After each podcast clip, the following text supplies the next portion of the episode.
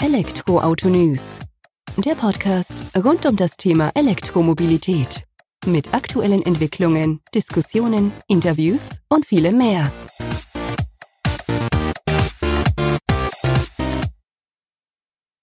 Herzlich willkommen bei einer neuen Folge des Elektroautonews.net Podcasts. Ich bin Sebastian und freue mich, dass du diese Woche wieder eingeschaltet hast. Wenn es darum geht, dass wir uns rund um die Themen E-Mobilität, Elektroautos und alternative Antriebe unterhalten und ich dir ein bisschen was erkläre oder aufzeige, was so in der vergangenen Woche getan hat. Das Ganze geschieht unter dem Motto Kurzschluss. Mittlerweile die zweite Folge mit dem ähm, knackigen Titel Kurzschluss der einfach nur verdeutlichen soll, dass wir uns kurz und knapp mit den wichtigsten, interessantesten News der vergangenen Woche auseinandersetzen, diese nochmals aufgreifen und eben stark komprimiert hier in dem Podcast vorstellen. Beschränken werde ich mich dabei wie immer auf drei bis vier Themen, die maximal in dieser Podcast-Folge behandelt werden. Einfach nochmal thematische Schwerpunkte setzen, was ist passiert, was kann man in die nächste Woche mit reinnehmen, was hat für Aufsehen gesorgt, einfach um die Woche in sich stimmig abzuschließen. Im Portal selbst, beziehungsweise auch in den Show Notes der jeweiligen Folge findest du dann natürlich auch noch weiterführende Links, wo du die einzelnen Themen nochmal vertiefen kannst, nochmal im Detail drauf eingehen kannst eben und weitere Informationen vor allem findest und dich auch austauschen kannst. In Kurzschluss 2 beschäftigen wir uns mal wieder mit Tesla. BMW wird mit am Start sein in Bezug auf äh, Beschleunigung der E-Mobilitätspläne und der elektrifizierte Opel Astra wird eine Rolle spielen, der nach Rüsselsheim kommt. Ja, so viel zum Vorgeplänkel und starten wir auch einfach durch mit Kurzschluss. Wie angekündigt, Tesla. Tesla hat die Woche oder Anfang der Woche für Aufsehen gesorgt, äh, indem eben bekannt wurde, dass der erste Tesla Model 3 am Supercharger V3, also in der Version 3 geladen wurde. Und innerhalb von etwa knapp zwölf Minuten wurde die Reichweite um 50 Prozent aufgeladen. Also definitiv eine Ansage. Dazu erinnern wir uns, Anfang März hatte ähm, Tesla eben mit dem Model 3 bekannt gegeben, für das Model 3 bekannt gegeben, dass der eben die höhere Ladenrate des Supercharger V3 nutzen kann. Und laut Tesla wäre es eben so, dass man gerade einmal fünf Minuten beim Model 3 LR Energie für über 120 Kilometer nachladen kann. Die Spitzenleistung der neuen Station wird mit über 1600 Kilometer Ladeleistung pro Stunde angegeben. So das damalige Versprechen. Doch, wie wir wissen, Versprechen sind schnell gegeben. Schlussendlich zählt dann aber, tats was tatsächlich passiert. Und hier hat der YouTuber Deggery eben sein Tesla Model 3 Long Range in gerade einmal 12 Minuten 50 Prozent seines Akkus nachgeladen. Dazu hat er auch ein Video gedreht, was wir im Portal eingebunden haben, wo du auch in Show Notes finden wirst eben. Und ähm, er geht ein bisschen auf die Umstände drauf ein. Es war so, dass er ungefähr schon so um die 160 Kilometer gefahren ist. Ähm, die Batterie war in einem warmen Zustand und dann ist er eben an den Supercharger V3 gefahren. Es ist jetzt noch nicht ganz klar, ob die Batterievorbereitung auch aktiviert wurde.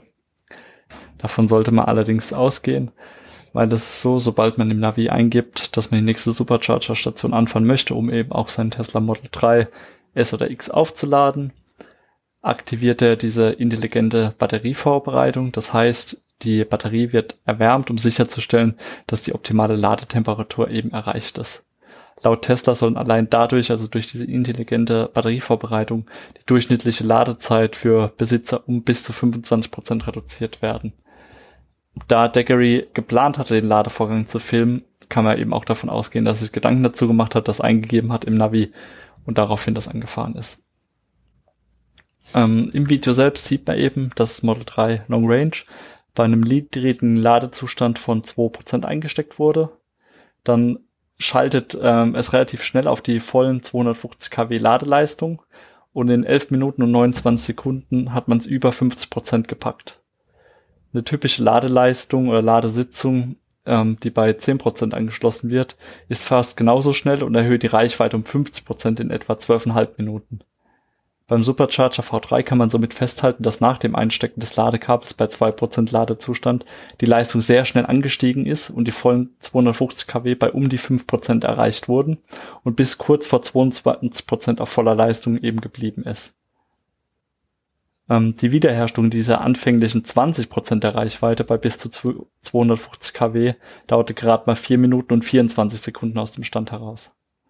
Zum Vergleich, das ist an sich mehr Reichweite auf der Autobahn, als der Audi e-tron in über 10 Minuten Ladezeit bewältigen kann.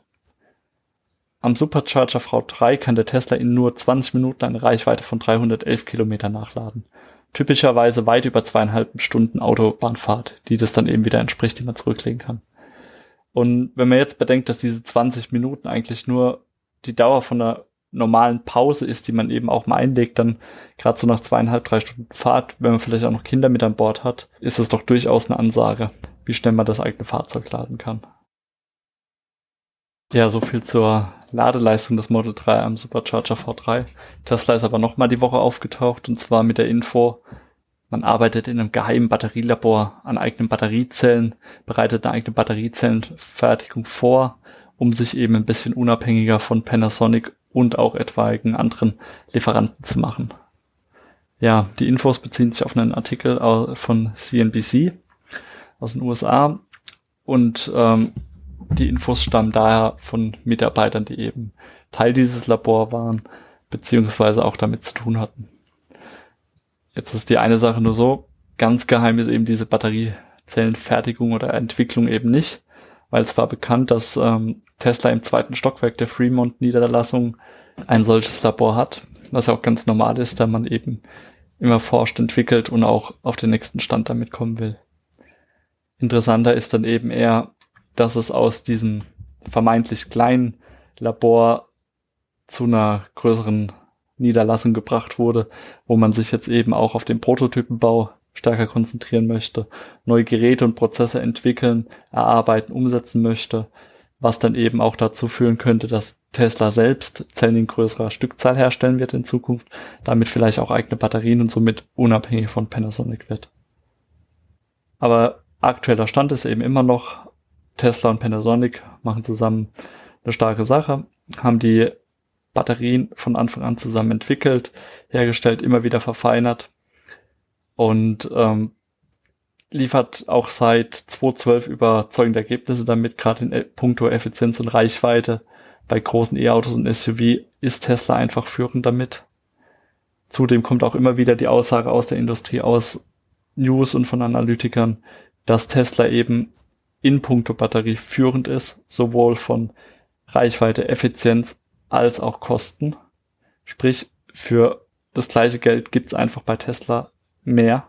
Gut, für die Zukunft wird bei Tesla eben auch noch eine Rolle spielen, dass man ja das Startup Maxwell erworben hat. Maxwell konzentriert sich ja auch ganz stark auf das Thema Batterie, hat da zig Patente angemeldet in den USA und die werden jetzt auch bei Tesla Verwendung finden die werden da irgendwie mit einfließen in die Entwicklung. Weiß man nicht, ob das dann zu Panasonic mit übergeht, ob die da raus was verwenden oder ob Tesla einfach sagt, okay, wir nehmen die Maxwell-Technologie als Basis, vereinen das mit dem, was wir selbst schon erforscht und hergestellt, ausgedacht haben und bauen daraus unsere eigenen Batterien für die kommenden Tesla-Modelle eben. Ich denke, das wird auf jeden Fall ein Punkt sein, den man verfolgen muss, wo man einfach schauen wird, okay, inwieweit integriert Tesla noch andere Prozesse, Zukaufteile bisher stärker in die eigenen Prozesse, in die eigene oder bringt es in die eigene Hand, damit man einfach unabhängiger von anderen Firmen wird. Und das hat das Unternehmen in der Vergangenheit schon gut gezeigt und jetzt wird man eben sehen, wie es weitergeht. Bis Ende des Jahres soll es dazu noch eine Pressekonferenz geben, wo Tesla dann eben auch zum Thema Batterie nochmal deutlicher Stellung bezieht, was wie gemacht werden soll künftig. Ich denke, da heißt es einfach abwarten und Tee trinken. Und dann sind wir gespannt, was Elon Musk uns da aufzeigen wird. Kommen wir mal weg von Tesla hin zu BMW.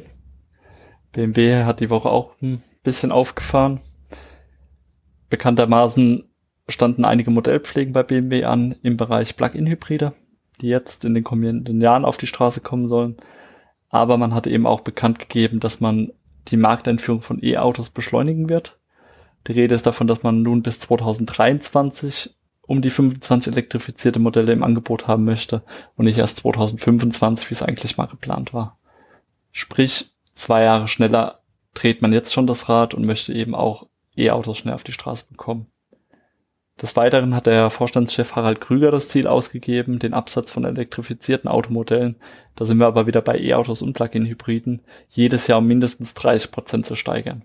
Von Seiten BMW wurde diese Aussage im Rahmen der Next-Gen-Veranstaltung, bei der der BMW Vision M Next, gibt's übrigens auch bei uns im Portal zu sehen, und das BMW Motorrad Vision DC Roadster seine Weltpremiere feierte, kommentiert.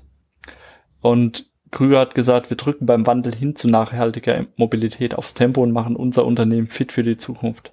In den vergangenen zwei Jahren haben wir konsequent zahlreiche Entscheidungen getroffen, die wir jetzt auf die Straße bringen. Bis 2021 werden wir den Absatz elektrifizierter Fahrzeuge gegenüber 2019 bereits verdoppeln. Ja, jetzt ist eben die Frage, was verdoppelt man? Weil E-Autos, klar, BMW i3 hat man schon auf der Straße, setzt sich auch gut ab, fährt sich auch wunderbar, wie ich selbst schon erfahren durfte. Aber so richtig gibt's eben noch keine weiteren E-Autos auf der Straße. Die kommen jetzt erst in den kommenden Jahren. Von daher darf man davon ausgehen, Krüger geht stark davon aus, dass wahrscheinlich Plug-in-Hybride erstmal den Hauptteil des Absatzes ausmachen. E-Mobile werden es unterstützen, kommen Stück für Stück nach und übernehmen dann hoffentlich die Führung auch dabei, aber das wird man sehen müssen. Was allerdings auch interessant war in diesem Zusammenhang ist eben, dass nachhaltige Mobilität nachhaltig erzeugt werden sollte, laut Krüger. Das ist ein Ziel, was definitiv unterstützenswert ist. Und er hat, gab eben auch zu verstehen, dass BMW ab dem Jahr 2020 für die eigenen Standorte weltweit ausschließlich Strom aus erneuerbaren Energiequellen einzukaufen gedenkt. Damit möchte man eben auch aufzeigen, dass man die eigene gesellschaftliche Verantwortung wahrnehme in all ihren Facetten. Und das ist auch der Ansatz, der irgendwo richtig ist, dass man sagt, wenn wir schon emissionsfrei fahren, dann versuchen wir auch emissionsfrei die Fahrzeuge herzustellen. Und einer der ersten Schritte dabei ist eben halt auch grünen Strom sozusagen zu verwenden für die Produktion.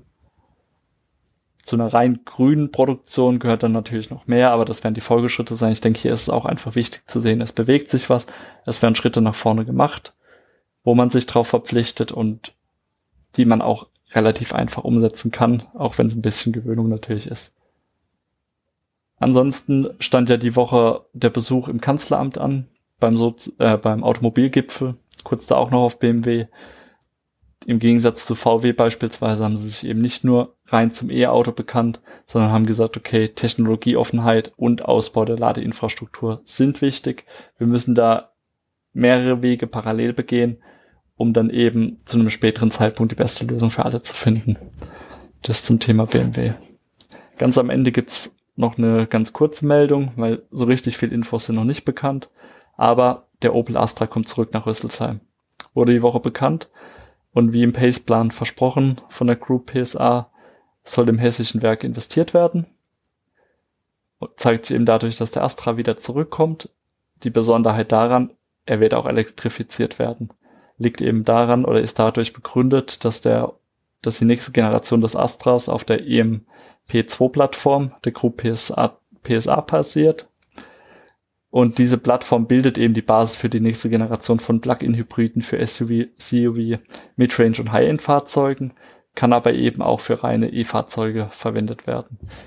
Wie der Astra dann schlussendlich im Hof oder auf der Straße steht, wird man sehen, aber zumindestens sagt man auch, okay, man bekennt sich zum einen zu dem deutschen Fertigungsstandort und auch zur Elektrifizierung der Marke und geht damit einen weiteren Schritt in die richtige Richtung, nachdem erst kürzlich die voll elektrische Version des Opel Corsa, quasi das Pendant zum Peugeot E208 angekündigt wurde.